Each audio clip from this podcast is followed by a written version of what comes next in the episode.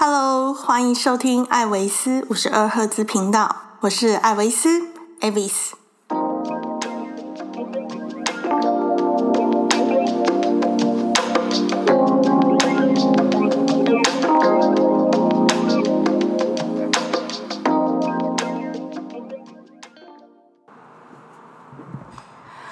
好，我是艾维斯。今天我们要来讨论的是葡萄牙，这个是欧洲旅游来讲的话呢，比较少人会去的地方。可是在这几年，呃，开始流行起来。一般来讲的话呢，通常都会跟西班牙的行程搭配在一起。但是其实葡萄牙它本身的魅力是很够的。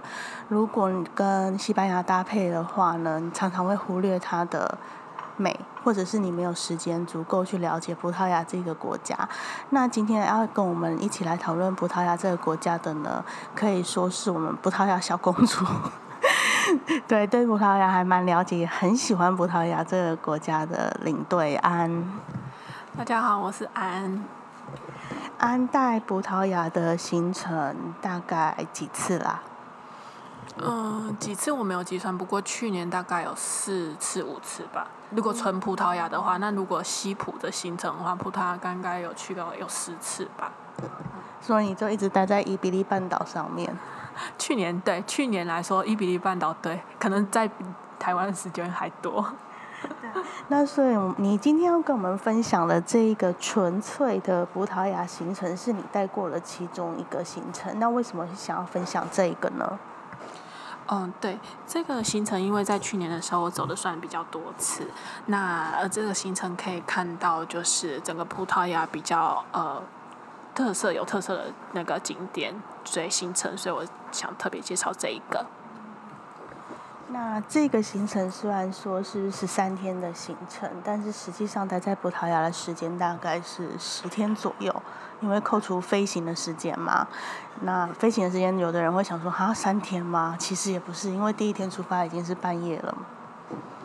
对，第一天出发半夜，是因为大部分欧洲行程都是这样。对，那因为葡萄牙又属于，如果整个欧洲的版图来说的话，是欧洲的最西边，比西班牙更西边，所以当然飞机坐飞机的时间就比较久一点。所以一般我们如果要去葡萄牙的话，通常会怎么样的路线，或者是搭乘哪一个航空公司呢？现在目前市面上就只有阿联酋航空，对，所以就是台湾出发直飞到杜拜嘛，那在杜拜再转机到这个葡萄牙。那其实大部分呃路线有两个航段，一个就是到首都里斯本，第二个就是到第二个大城市叫波多。但是现在房间上大部分都是飞到里斯本比较多。我曾经有飞到波多去，但是波多不是。从杜拜飞不是每天的，对，不是说每天飞过去的航班，所以航班没有那么多。所以里斯本才有每天飞的航班。是，里斯本是每天飞的航班。那如果说我是西葡的行程的话，其实就是从西班牙到葡萄牙里斯本的话，是坐车还是搭飞机？哦，要看航空公呃，要看呃每个旅行社的安排，有两种，一种是坐车过去，就是先玩西班牙，玩到一半了之后，比较靠近那个葡萄牙的一个城市，这样连过去，或者是坐中段航班，从西班牙这边飞到这个大城市，飞到里斯本的那个，对，对，那个葡萄牙是属于欧盟国家，所以进去也是一样，其他的国家一样，不用签证的。那需要准备旅游计划书之类的吗？或者是葡萄牙的海关会比较严格，还是不会那么严格？呃，葡萄牙海关跟其他的欧洲国家都差不多。不过我曾经有离开葡萄牙的时候过海关，被要求要出示身份证，另外一个身份证证明这样子。对，那他一直说这个，因为虽然是免签。我们台湾是免签的护照嘛，但是必须还要有第二个证件来证明说是呃你是这个本人护照的本人，所以他是有要求我，但是我那时候是没有带身份证在身上的，对，但是因为我是领队嘛，我有表明我的身份，还有出示我的领队证，还有公司的一些文件，对他就是说那因为没关系，因为是你要离开葡萄牙，所以就没关系。他说下次以后还是麻烦请你带身份证这样子。这个还蛮少见的，就是除了护照以外，还要带另外一个身份证明，而且我带他又看不懂。对，他也看不懂，但是他就说要有一个照片的证件，对，本人的证件才，他就是跟我说 ID，对，这样子。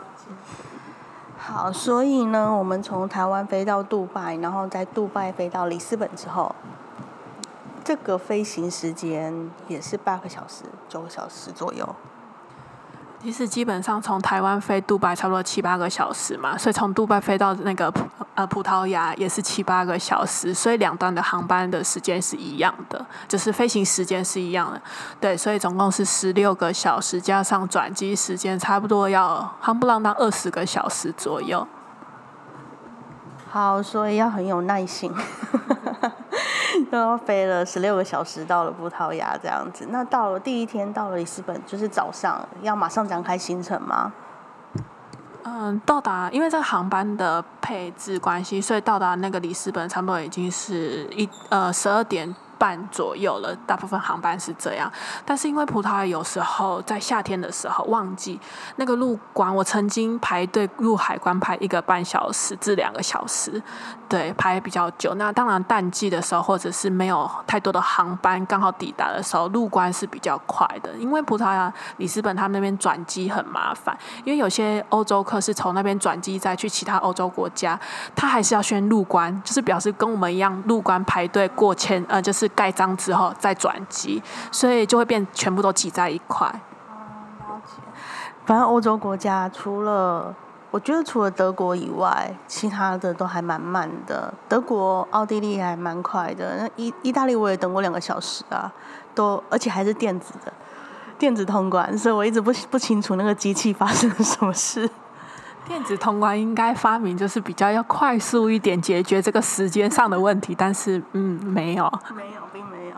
好，所以我们到了里斯本机场以后，今天的行程会有那个基督象山跟阿尔阿尔加维海岸。那基督象山是就像巴西的那个基督象山吗？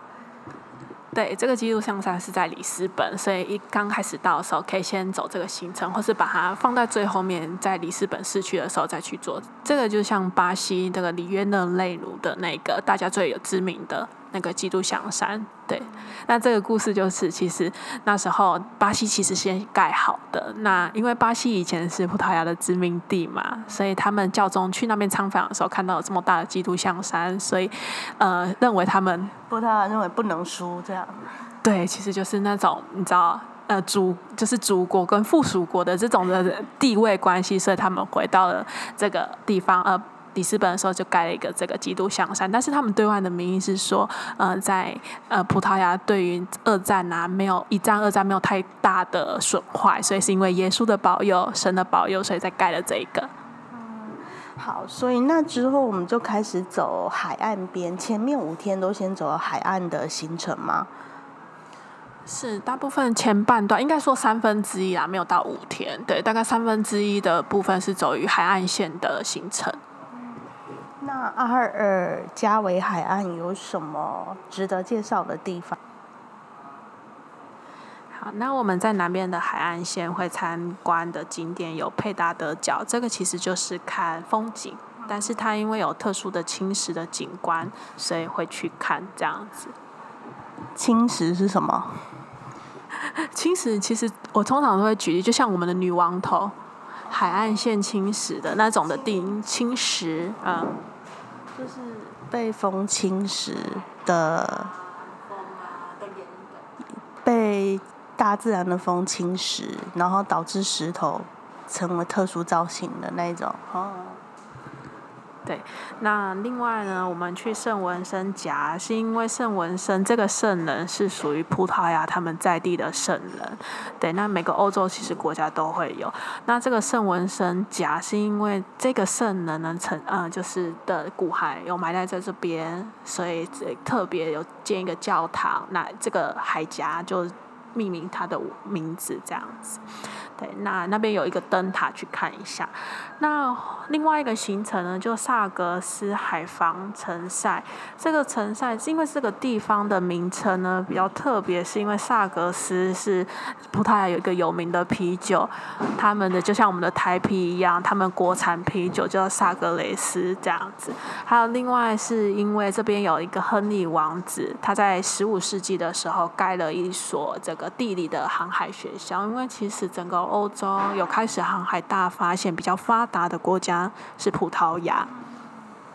对，其实一开始发现台湾的也是葡萄牙人，福尔摩沙其实就是个葡萄牙语来着。然后，呃，啤酒，啤酒好喝吗？这杯啤酒我觉得还蛮好喝的，一个因为他们的酒精浓度比较高一点点。因 为不止这边葡萄牙其实产蛮多酒的，等一下还会跟大家介绍别的，他们的酒精的这种饮料啊，好像浓度都比一般的高。声音都清扬了起来。那我看今天中午的午餐是那个大西洋油煎鳕鱼。就我所知，鳕鱼好像也是葡萄牙餐菜系里面还蛮重要的一种鱼类。对，在这葡萄牙呢，必吃的两种鱼，一种就是鳕鱼，刚刚所说的叫巴卡捞，是他们当地葡萄牙文。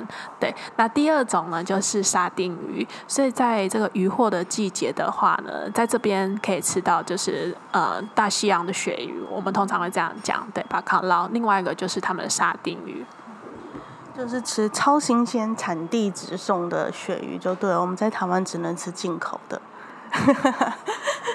而且很多人会说啊，我去欧洲旅游怎么都一直吃肉，没有吃到海鲜。其实我觉得欧洲的饮食很很明确，会依照它的地理位置很明确。你靠海的人，你就真的比较常吃到海鲜；你如果在山里面的人，他就真的吃到海鲜的几率就没那么高。我以前有遇到一个司机，他是他的他居住的地方是在内陆，所以第一次他带我们去那个。海边的城市的时候吃午餐，然后我们的旅游团都会有那个海鲜大餐，龙龙虾啊什么的，然后他也会有嘛，他会一样的，他就看着那个东西，鱼他都吃完了，可是虾子跟龙虾就没有，我就说，哎，你不吃吗？他就说，你可以教我怎么吃这个东西吗？因为他没有吃过，他可能因为。没有住在海边，所以他就没吃过那种甲壳类的，他会觉得怕怕的。对，那其实葡萄牙这边，它因为航海大发现的早，所以它的饮食习惯呐，还有它的那个餐食变化非常多元，非常多种这样子。所以他们这边除了吃到海鲜很丰富之外呢，他们的肉类啊，其他的还有烹调方式，其实有点融合亚洲的风格。像是说到海鲜，另外一种嗯。呃，鱼货类的这种加工产品，像那个在日本，我们都知道最有名的天妇罗，其实是葡萄牙传过去的这种的制作方式，这种鱼呃鱼的加工产品。对，那所以这三个景点呢，是我们在呃行程的，就是到了那边的第二天去参观的部分。好，那吃的部分我们晚一点再讲，因为葡萄牙的菜系其实。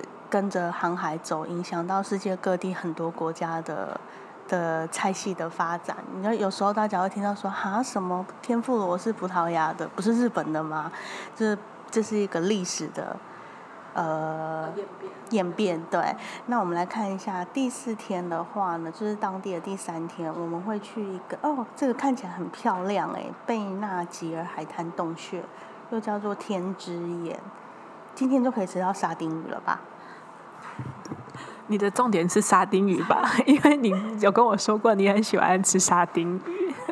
对，这一天我们先讲一下。这天到了之后会先去吃沙丁鱼，没错。中午的时候吃完之后，行程它差不多通常是安排下午吃完饭过后，到这个贝吉纳呃贝纳吉尔海滩的那个洞穴天之眼。其实这个是要坐船的，开船坐快艇。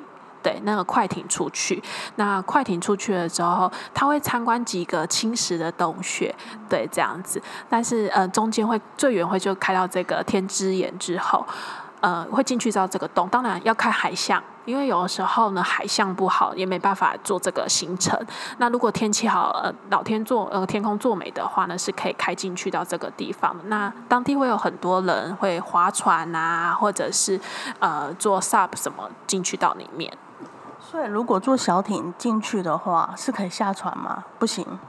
呃，为了安全起见，所以是不能下船的这样子。拍照拍的？拍照拍得到，就是它会开到那个，就是快靠近海海滩，因为那个洞里面会有一个小的海滩。那开到快海滩之后，你可以拍照的。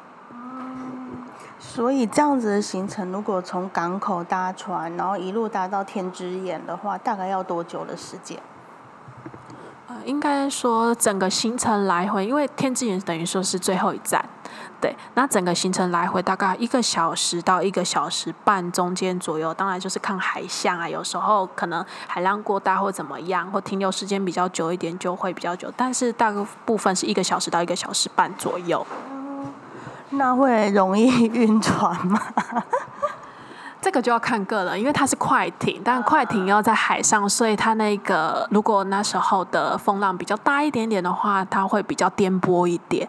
对，那但是我们在那边船上都是会有可以坐着，全部每个人都坐着，没有人站着，除了船员之外是站着之外，其他每个人都会有一个座位跟那个呃救生衣。哦，好，所以这这今天这个行程从那个从。从饭店出发到这个海滩，大概要多久的时间？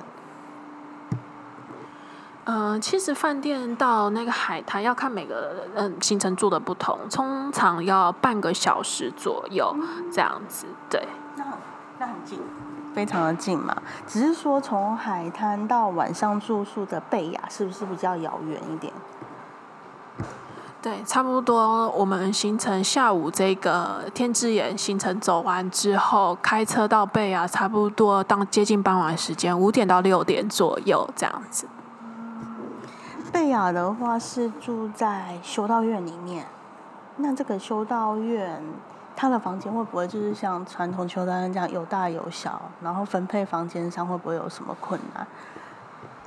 哦，贝雅这个城市，呃，这个地方这个修道院很特别，它是修道院改建的嘛。那它现在被列为 Posada，就是国营饭店。葡萄牙很多国营饭店。那至于房间分配的问题，其实还好，因为它房间都在二楼，它那个空间。呃，大小都是一致的，就有点像我们教室的那种感觉，中间的那个就很像回廊这样子。因为西呃葡萄牙跟其他的欧洲国家不太一样，它的修道院不太像，比较像那种回廊式的那种对感觉，所以每个空间里面房间是呃一大小应该是说一致的。因为其实有时候我们行程安排住古堡啊、修道院啊，或者是那种比较有历史性的建筑的时候，其实领队的都会比较烦恼。如果他房间大小不一致，或者是说有的在二楼，有的在一楼，那就会造成那个分房时候的困扰。那个以土耳其的那个洞穴旅馆最最让人家头痛嘛。那如果像这种修道院，它是固定格式哦，它有电梯吧？没有，因为它最高楼层我记得房间到四楼，二三四，那一楼就是公共空间、大厅、餐厅这些。那它就是一楼挑，就是很像挑高的那种修道院，就很像我们的大礼堂、学校大礼堂那种概念。但是不是每一间修道院改建都是这样？因为有有住过，我也有住过其他修道院是翻新的，这个是还保留传统，是所以它的房间就是呃像教室一样，这种正正方方，但是它。就是简单干净为主这样子。没有电梯的话，那是我们要准备过夜包的行李，还是说会有行李员帮我们搬大行李上去？因为台湾人出门那个行李真的很大。这一间其实是有电梯，但是一只有一个电梯，就是在柜台旁边，是对，也人其实可以走，可是因为那个空间很大。对，那个电梯只能容纳大概两个行李，两个人就满，就是以前古时候的那种古早电梯。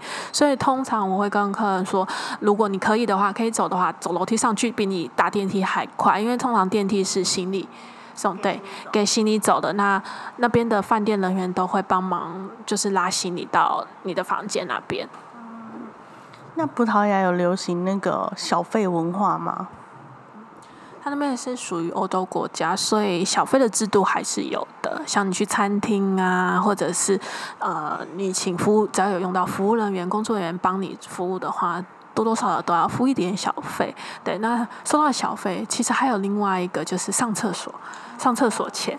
其实葡萄牙基本上百分之八十到九十这种呃公共场所的地方啊，什么上厕所是不用付钱的，只有大城市才需要，不像其他的欧洲国家可能要都要付到一欧两欧，这边是很多地方都不用的。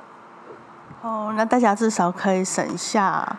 三杯星巴克的钱大概是这样啦，可是上厕所付钱也还蛮正常的。对，那这个国营饭店现在目前是给集团去经营的，因为一开始是早期是公有的，国家接收，对，就是把一些特色的建筑物改建成饭店。也有也有医院改建饭店的，我也有住过医院。对对对，那个 通常我不会先跟客人说，不过他们的这种国营这种 posada 国营饭店，他们都会放他们的呃就历史简介绍放在每一间房间，所以早对客人都会知道，也不用特别讲这样子。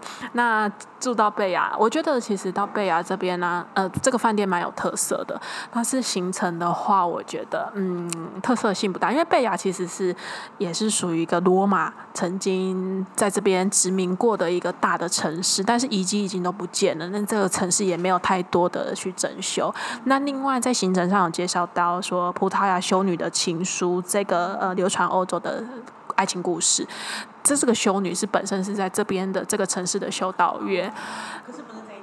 是？是这边是这间对，但是要看行程，因为有的行程也不会走到这个修道院里面。我自己是有进去过，但是我觉得那个意义其实不。太大，对，对啊，住住这种有历史、历史意义改建的旅馆，通常呢，就是风险是有高有低，然后或者是住古迹改建成的城堡，对对，然后那个。我记得以前就是我们我们有些欧洲的行程，不是会去住小镇，然后然后住那种什么两百年、三百年历史的旅馆，然后那种格局又比较奇怪，然后欧洲人的审美风格也比较妙，就是房间一定会有肖像画，然后客人就会说他睡不着，他觉得那个肖像画里面的人一直在看他，他没有办法睡觉。对，因为他们他们习惯就跟台湾有点不同，通常我们摆风景画。对，这种不是人物画的，可是他们那边会摆很多风景画、人物画，或呃人物画，或者甚至那种我有住过以前那种皇家贵族的宫殿，或者是对历任城主他们的肖像放在那个房间里面，每一间房间也觉得很奇怪，而且都是对着床的那种。就是有人看着你睡觉，然后隔天呢？隔天第五天了，我们要前往的地方是埃弗拉跟马尔旺，完全都不知道，完全没有听过这个地方，跟葡萄牙好不熟啊。那这几个地方有什么特殊的地方呢？埃弗拉，呃，又叫埃博拉，它是属于说这边是写到说是博物馆城市，它有被列入 UNESCO 里面。那它这边有保留，也是因罗马殖民过的一个大城市这样子。不过这边的那个以前罗马建筑还保留有一点点可以看得出来，像是那个呃神殿。罗马浴场我是没有去过，但是那个罗马浴场听说还有一些地基还在，就是罗马的。对对对，就罗马留下来的东西，这个城市还目前还看得到。那刚刚还有介绍到说有西普的行程嘛，会来到葡萄牙，其中中段呃中间的那个行程会拿到埃弗拉，因为这是蛮靠近西班牙交界处，就开车过来的一个城市，所以不是只有纯葡萄牙会去，还有西普的行程也会到这个城市。所以在这个城市，我们会看博物馆吗？还是有什么特别的地方？在这个城市，呃，不会看博物馆，是呃，坐落的遗迹，就像一个博物馆，对，所以叫博物馆城市。其实就看罗马留下来的遗迹，还有他们的城墙，以前罗马打造的城墙，还有水道桥。对，都是在徒步都可以看到的地方。那这个城市，我觉得比较有特色是它的饮食跟他们的酒。对，因为这个地方又称为叫阿兰阿兰特区，这个地区的猪肉非常有名。对，当然不是呃，伊比利，其实伊比利猪。非常有名嘛，大家都知道是西班牙，但是西班牙的伊比利猪最有名是在西南部，刚好就是这个靠近葡萄牙交界的地方。那葡萄牙的当然就属于东南部嘛，就是这个附近区域，所以这边的猪蛮有名的。对，所以他们的猪跟伊比利猪是亲戚。对，远房亲戚近房的，对，所以这边的猪肉就有特色的猪肉料理。你看我们的，呃，通常午餐的行程会在这边吃这个炖猪肉，对。那他们猪肉，但是不是只有用猪肉，它是用那个蛤蜊去炖的。这个地方不靠海哦，那它因为我刚我们刚刚有提到说葡萄牙会融合，呃，就是他们的。国家像靠海的这个去煮，所以他们会把蛤蜊去炖这个猪肉，所以就变成一个特色的料理。那另外这个地方产的那个酒也非常有名，就是葡萄牙酒。什么酒？什么酒？葡萄酒？葡萄酒？就葡萄牙红酒。对，红酒这边非常有名。是啊，我们这一集录完就可以直接去餐厅吃饭了。对，就是台湾其实台北其实有很好吃的葡萄牙餐厅的酒，很餐对。好，所以这个结束之后呢，我们就会来到那个天空之城马尔旺，到处都有天空之城啊，只是有大有小。对，那这边的那个马尔旺天空之城啊，它就是呃，看这边当时也是其实是罗马的遗迹。那这个天空之城刚好就是在西班牙葡萄牙交界。那其实葡萄牙在以前历史上都是它就是被西班牙想要并吞。曾经有并吞啦，六十年左右，但是呢，一直呃，就是从六十年之前跟那个六十年之后，都是西班牙都虎视眈眈，所以那个是属于一个防御性的城市。那它因为它的是葡萄牙跟西班牙的交界处，属于山势比较高的一个地方，所以就盖一个就是天然的碉堡，就是天然的山势加上人造的那个堡垒，就变成一个防屏障这样子，防御的屏障。所以你可以就是一脚在西班牙，一脚在葡萄牙的概念吗？不行，还是不行？没有没有，你除非你的脚脚长要有三十公里，因为从那边到开车到西班牙边境，这个跨过去大概还要三十公里左右。对，只是因为刚好下面那边交接处都是平原跟一条河流，对，就是看得到。如果你那个不容易防守。所以我看行程说这里还有一个人骨礼拜堂，这个也是会去看吗？我们的我们台湾的朋友们会介意吗？这个人骨礼拜堂是在上一个城市埃弗拉那边，那它是一个修一个应该说教堂里面的一个小小地方，它不是大古呃算是大古塔，如果要真的解释这样是没错，那它。大部分我会跟呃，就是我的客人讲说，可以进去。对，那你可以参观教堂的部分，因为教堂上面还有博物馆，因为那个教堂算是有名的。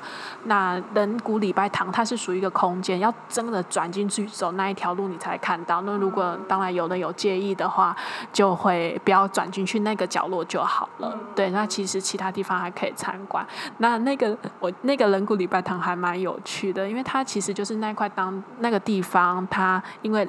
那一阵子人死太多了，所以没有地方埋，所以那边的修士三个修士就把那个人骨全部收集起来，就那块地空起来，又可以就是埋埋死人嘛。那捡起来当然要慰问这些的死去的人嘛，原本的，所以就把它放在教堂里面做一个这个礼拜堂。对对对，其实欧洲有名的两个礼拜堂，一个就是在这边，另外一个在那个呃胡拉波卡那个地方。对，那这个地方，呃，我觉得比较有特色。通常我会跟客人讲说，那个你们看上面，在门口上面有一段话，他那一段话呢，通常我不会跟客人讲，通常出来之后我才跟客人讲说那一段话很特别，他就说，呃，欢迎你们一起来这边。哦，哎，出来再讲，出来再讲。对，其实我觉得人骨礼拜堂。诶，可以去看一下，因为他们对那个王者还蛮尊重的。他说塔特的那个我有去过，他们还会在上面画画，就是画还蛮漂亮的那个玫瑰花什么之类的。其实你的心态正确的话，我觉得也不错啦。嗯，这边的礼拜堂是用，应该说就是通常我们教堂啊装潢会用木材、石材或者是其他的装潢，他们画作什么，他们就是用人骨去把它做拼贴这种装潢这样子。所以严格来讲，现在来看的话，应该也是算艺术品的一种。是是一个艺术品的这种呃想法，对，用艺术的这样去看。好，所以呢，今天我们这一集的节目呢，先讲到这里。可是葡萄牙还没有结束哦，我们下一集再继续把葡萄牙的行程讲完，顺便跟大家介绍一下，说葡萄牙的料理有多么好吃。那今天先到这里喽，谢谢，拜拜。